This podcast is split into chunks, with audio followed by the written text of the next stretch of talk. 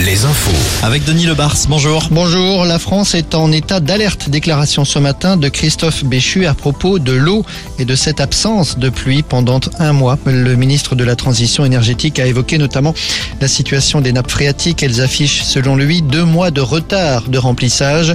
Christophe Béchu doit réunir les préfets lundi. Il envisage des restrictions dès le mois de mars. En Charente-Maritime, six projets de réserve de substitution viennent d'être annulés par la justice.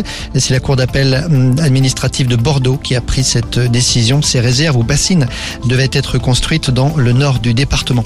Au Pays Basque, ce drame ce matin, une professeure d'espagnol poignardée par un élève dans un lycée de Saint-Jean-de-Luz.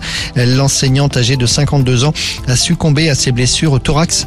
Son agresseur, un élève de seconde âgé de 16 ans, aurait déclaré être possédé et avoir entendu des voix. Le ministre de l'Éducation nationale est arrivé sur place.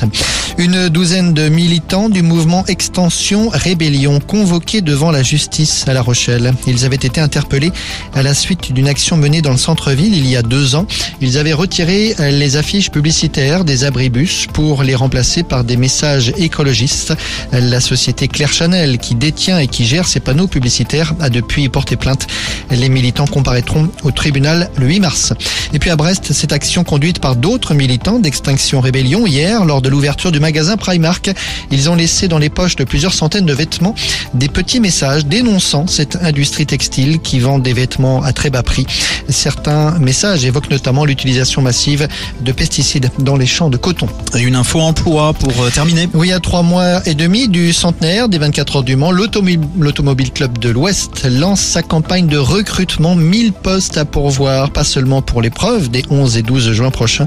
Une partie des postes sont à pourvoir pour une période allant du mois de mars jusqu'au mois de juillet. Voilà, Julien. Merci Denis, à tout à l'heure. Nouveau point sur l'actu, ça sera à 17h sur Alouette.